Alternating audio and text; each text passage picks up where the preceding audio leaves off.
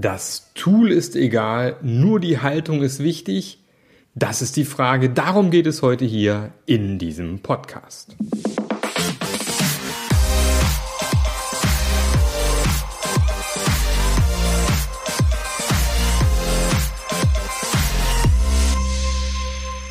Hallo und herzlich willkommen zum Passionate Scrum Master Podcast wobei ich irgendwie zurzeit schon wieder mit dem Namen hadere.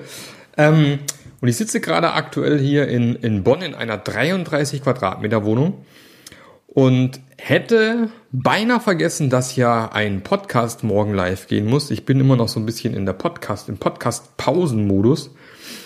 Ähm, eigentlich wäre auch ein Podcast im Kasten gewesen. Der Termin ist verschoben worden. Und sitze jetzt hier am Mikrofon und nehmen natürlich selbstverständlich noch eine Podcast-Folge für dich auf, ist ja klar. Wir wollen ja schließlich auch am Ball bleiben. Ja, ich bin jetzt hier, eigentlich hätte ich jetzt die Aufgabe, wenn ich mal ehrlich bin, äh, nochmal noch 1200 Wörter zu schreiben für mein Buch. Ich schreibe ja aktuell am Scrum Master Journey Buch, das vermutlich im Januar 2022 erscheinen wird, also in nicht allzu weiter Ferne ist vielleicht keine dumme Idee, ist, das sich vielleicht äh, zu, zu, Weihnachten als Vorbestellung zu wünschen, wer weiß. Ich werde noch oft genug darauf hinweisen. Äh, damit ich meinen Abgabetermin hinbekomme Anfang November, müsste ich aber eigentlich jetzt noch schreiben. Aber ich habe gedacht, nein, Podcast hat Brio, weil der kommt morgen. Also sprich heute. Also jetzt bei dir. Ne? Äh, und Buch hat ja noch ein paar Tage. Ich bin ja eh Meister im Prokrastinieren, deswegen dauert es noch ein bisschen. Genau, und das Thema, was ich mir heute vornehmen möchte, ist das Thema, ist wirklich die Haltung, das Mindset, wie viele sagen, wichtiger als das Tool? Und ich äh, muss ja ehrlich sagen, ich bin lange Zeit auch dieser Meinung gewesen, dass äh, ja alle Tools schön und gut sind, äh, aber die Haltung, ohne Haltung geht's nicht. Was ja auch stimmt. Ja, äh, wenn die Haltung nicht passt, das Mindset nicht passt, ist es mit dem Tool halt nicht möglich. Ich meine, auch im AG-Manifest steht nochmal drin, Humans and Interactions over Processes in Tools. Jetzt aber der Punkt, der folgende. Wenn du jetzt diese Haltung hast, eventuell, und du bekommst ein Tool, was, was ist dann? Äh, klappt es dann besser? Und mittlerweile bin ich eben der Meinung, dass es so ein Henne-Ei-Problem ist. Also das eine kann nicht ohne das andere. Und ich glaube eben auch gerade, wenn wir uns Scrum beispielsweise anschauen und das Scrum Framework, warum ich immer noch ein großer Fan von Scrum bin, ist einfach der Grund, weil Scrum dir zumindest am Anfang sehr genau sagt, wie du dich verhalten sollst oder in welcher Reihenfolge du agieren sollst. Er sagt dir, mach mal einen Backlog, dann mach mal eine Sprintplanung, ähm, dann sprintest du mal erstmal deine, deine maximal vier Wochen oder Monate offiziell, äh, wobei zwei Wochen Standard mittlerweile ist, würde ich fast sagen. Dann machst du ein schönes Review, dann machst du eine Retro ähm, und dann ist Feierabend. Natürlich wie einem Sprint noch ein Daily einbauen. Ähm, Selbstverständlich kann man da tonnenweise Zeug falsch machen. Da gibt es ja Podcasts genug bei mir mittlerweile. Äh, auch Folgen dazu, wo du das nachlesen kannst. Ich habe übrigens total verpennt. Letzte Podcast-Folge war die 150. Folge. Meine Fresse. Ja, also habe schon ein paar Folgen gemacht. Und da bin ich ja auch schon, äh, habe ich auch schon drüber gesprochen, äh, wie man mit Scrum prima gegen die Wand fahren kann. Also, es klingt einfach, ist aber nicht so einfach. Trotzdem gibt dir Scrum zumindest mal ein paar Handlungsanweisungen, wie du loslegen könntest. Was ja Methoden beispielsweise, wie kann man weniger machen? Auch wenn ich kann man auch eine tolle Methode äh, finde und auch sehr oft anwende. Gerade dann, wenn, sagen wir mal, der Veränderungsschmerz äh, nicht so besonders groß ist, also man sich gar nicht unbedingt verändern möchte, aber der Punkt ist halt der, bei Kanban wird mir als unerfahrener User vielleicht äh, zu wenig vorgegeben und ich mache noch mehr falsch. Ja, starte da, wo du gerade bist, ist ja alles schön und gut, aber äh, was ist das, wo ich gerade bin? Wie kann ich das entsprechend überhaupt erstmal transparent machen? muss ich alle Prozessschritte transparent machen, nur die großen, nur die kleinen, keine Ahnung. Also man kann unglaublich viel falsch machen und braucht eigentlich eine gewisse Erfahrung, damit es mit Kanban gut funktioniert. Und das eben finde ich weiterhin ein Vorteil von Scrum, dass du so wesentlich so ein bisschen was an die Hand bekommst und mal so loslegen kannst. Ob du das nachher adaptierst für dich, ist immer eine ganz andere Geschichte. Ich bin da auch null dogmatisch, also ich bin kein äh, Scrum-Dogmatiker, ich bin da auch immer so unterwegs, ich gucke, was halt gerade funktioniert und passt. Wofür es aber aus meiner Sicht wieder eine gewisse Erfahrung wieder braucht. Aber nochmal zurück zum Thema Tool und Haltung. Ich bin der Meinung, eben so eine Haltung entwickelt sich halt oft auch durch das Nutzen eines Tools. Es ist ja unglaublich schwierig, jemanden eine gewisse Haltung beizubringen, ohne ihm irgendwie ein Tool in die Hand zu geben. Das ist wie wenn ich sage, äh, pass mal auf, äh, du brauchst erstmal die richtige Haltung, um diese Schlagbohrmaschine äh, später mal vernünftig in die Wand zu machen. Äh, stell dir einfach vor, du musst deine Hände, keine Ahnung, im rechten Winkel nachher die Bohrmaschine halten. Du musst nicht allzu viel Druck ausüben. Keine Ahnung, ja, was man halt so alles theoretisch über die Haltung zu einer Schlagbohrmaschine erzählen könnte. Trotzdem werde ich diese Haltung erst dann wirklich festigen können, wenn ich das Ding irgendwann in den Fingern bekomme. Ja, oder Klavier spielen kann ich halt nicht durch reines Lesen äh, lernen und auch nicht durch, wenn mir jemand sagt, wie Klavier. Also wenn ich jetzt zum Beispiel einen, einen lang lang neben mir sitzen hätte, der mir jetzt erzählt, wie äh, Klavierspielen auf hohem Niveau, hohem Niveau funktioniert und die Nuance und so weiter, dann würde ich vermutlich die Hälfte gar nicht verstehen sondern ich müsste mich vermutlich an irgendein Klavier, an irgendeinen Flügel setzen und mich daran tasten. Und wenn mir währenddessen dann lang, lang über die Schulter guckt und mir sagt, so, pass mal auf, jetzt hast du es so gespielt, jetzt versuch doch mal so und so und mich dann langsam in diese Haltung bringt von einem guten Musiker. Ja, beispielsweise ein guter Musiker ist ja jemand, der nicht nur auf sich hört, sondern auch auf die anderen beispielsweise. Ist ja so ein typischer Anfängerfehler von vielen Musikern ähm, gerade von Amateurmusikern, die sind sehr bei sich und bekommen gar nicht mit, äh, was drumherum passiert. Ich erinnere mich noch, äh, ich habe mal äh, die ehrenvolle Aufgabe gehabt, so einen kleinen Trommler Fastnachtszug mal zu unterrichten. Keiner konnte Noten lesen und äh, habe auch ein extra ein Stück für die geschrieben, also ein, ein reines Trommelstück natürlich und wollte es denen beibringen. Und du hast wirklich gesehen, wie jeder sein Ding gespielt hat, seine Stimme, aber halt null im Zusammenspiel mit den anderen. Und es war unglaublich schwierig, denen irgendwie das beizubringen, dass man auf die anderen hören muss. Und das ging aber dann am Ende doch gut, weil die die Trommel zumindest vor sich hatten, auf die sie draufklopfen konnten. Und ihr Gehör hatten sie auch dabei. Also man konnte es dann eben schon drauf lupfen. Deswegen ist meiner Sicht das Tool nicht egal. Die Haltung war auch nicht. Ja, also es braucht beides. Und ich weiß noch, als ich meinen ähm, Podcast angefangen habe, hieß es ja auch noch Passionate Agile Teams. Heißt er vielleicht auch mal wieder, wer weiß. Aktuell halt mal gerade nicht. Und da habe ich damals mein, mein Passion-Modell vorgestellt. Gibt es ja auch zig Folgen dazu, kann man nochmal reinhören. Und war eben auch der Meinung und habe eben auch so kommuniziert, Agilität kann nur funktionieren, wenn die sieben Elemente vom Passion-Modell implementiert werden. Das ist auch richtig, immer noch. Aber das muss halt parallel passieren. Ich kann nicht erwarten, eine Umgebung erstmal zu schaffen und dann fangen wir an, in dieser Umgebung agil zu arbeiten. Sondern Umgebung, die entsteht ja auch mit der Zeit. Ja, ich kann auch nicht irgendwie äh, von jetzt auf gleich eine Umgebung schaffen und sagen, so, da ist jetzt alles da, ab sofort können wir agil arbeiten. Das wird selten der Fall sein sondern da ist einfach für mich dieses Passion-Modell auch, was ja am Ende auch eine gewisse Haltung repräsentiert, ein Zielbild, ja, wo ich gerne hin möchte. Und die Tools und Werkzeuge, die es so gibt überall, die helfen mir dabei halt dahin zu kommen. Wichtig dabei ist aber wiederum, dass man eben, äh, gibt es diese, die schöne Metapher, wenn ich einen Hammer habe, ist, äh, ist jeder Gegenstand ein, ein Nagel, ja, ist jede Schraube auch ein Nagel.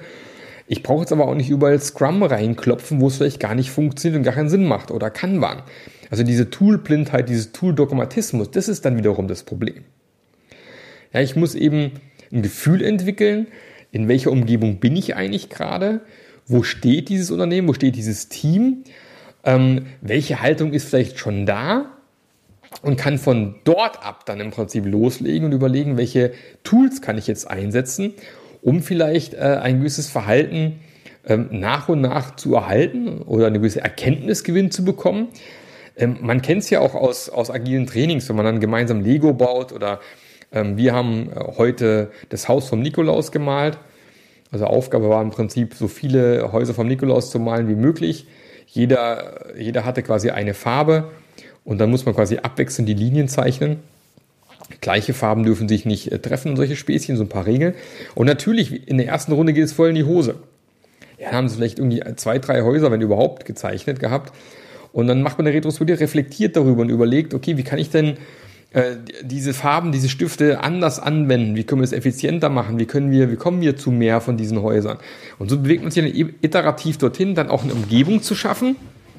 Ja, ihr hört diesen geilen Stuhl hier so quietschen. Äh, das ist ein hervorragender Stuhl hier in dieser Airbnb-Wohnung. Ähm, um dann sich eben nach und nach in die richtige Richtung, in dieses Zielbild hinzuentwickeln. Ihr merkt schon heute eine äh, sehr philosophische Folge ähm, mit sehr viel Denkanstößen vielleicht. Und deswegen ist das eine Symbiose. Das eine kann nicht das andere. Ich kann nicht nur Tool einführen, ohne Mindset und Haltung zu verändern. Ich kann nicht auch nur eine, ich kann gar keine Haltung einführen oder ein Mindset, ohne das Tool mit dazu zu bringen. Wie soll das funktionieren? Ja, also es muss beides Hand in Hand gehen. Weil auch das Agile Manifest ist ja alles schön und gut, was da drin steht. Aber das ist halt nicht konkret, das ist aber ein Prinzip.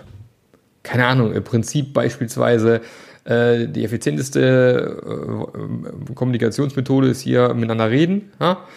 Äh, beispielsweise, ja, schön, aber wie mache ich denn das jetzt, wenn ich keine Ahnung habe von Agilität und wie das funktionieren kann? Ja, dann mach, führst halt man Daily ein beispielsweise. Und so ergänzen sie die beiden zum Beispiel.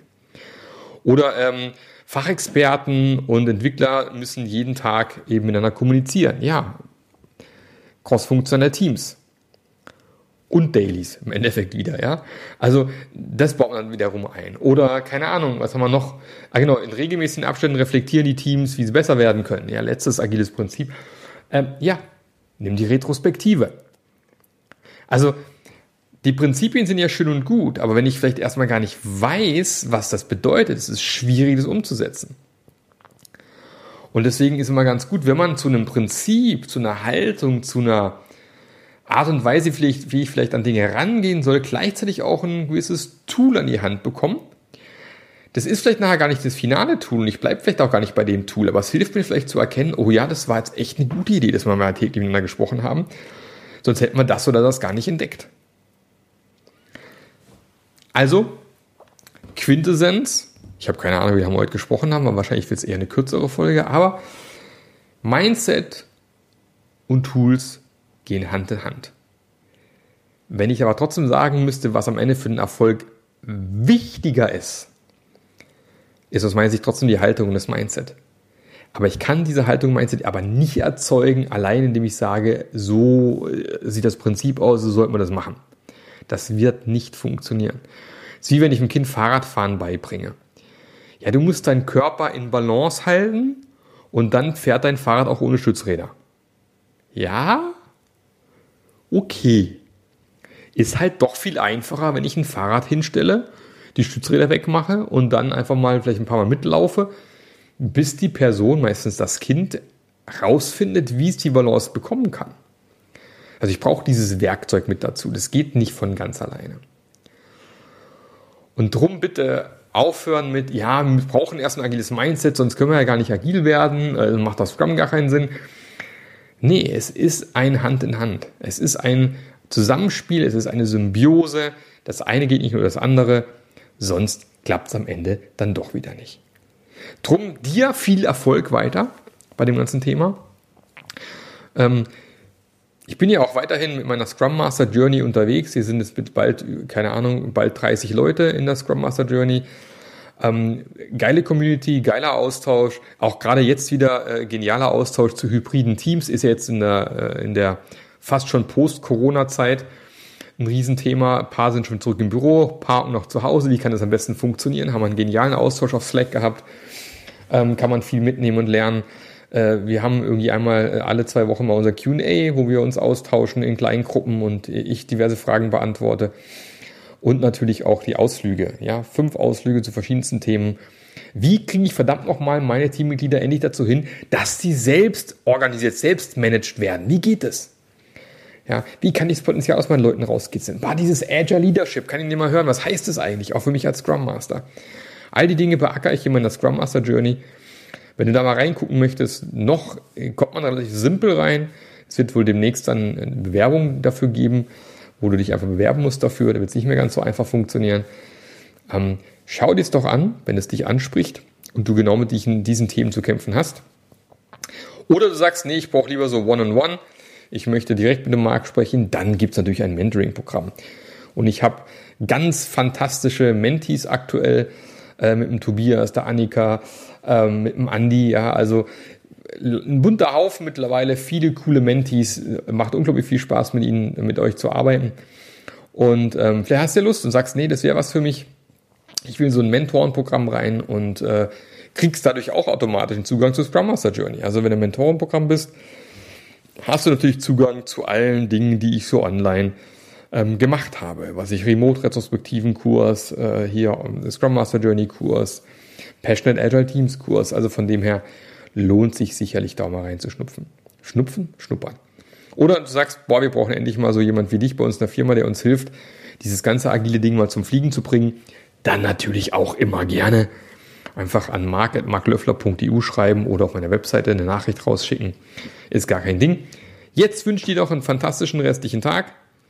Genieß das, äh, weiß ich nicht, Wetter. Regnet es gerade? Ich habe keine Ahnung, bei mir regnet es gerade. Ähm, mach noch deine Wäsche fertig, deinen Rasen nochmal mähen, bevor es Winter wird oder gemütlich zur Arbeit fahren. Und ich freue mich, wenn wir uns dann nächste Woche wieder hören. Dann äh, vielleicht zu solchen Themen wie Interviewfragen für neue Scrum Master oder vielleicht nochmal das Thema, wie ein Scrum Master einen Product Owner unterstützen kann. Werden wir vielleicht nochmal eine Folge zu machen. Äh, oder auch Interviewfragen für Product Owner. Ähm, und ich hatte letztens was Geiles. Was ist denn das Gegenteil von einer Retrospektive? Faszinierend. Kommt vielleicht demnächst. Also, dir noch einen fantastischen Tag. Bis zum nächsten Mal. Der Marc. Der Podcast hat dir gefallen? Dann sorge auch du für eine agilere Welt und unterstütze diesen Podcast mit deiner 5-Sterne-Bewertung auf iTunes. Und für mehr Informationen besuche www.marklöffler.eu. Bis zum nächsten Mal.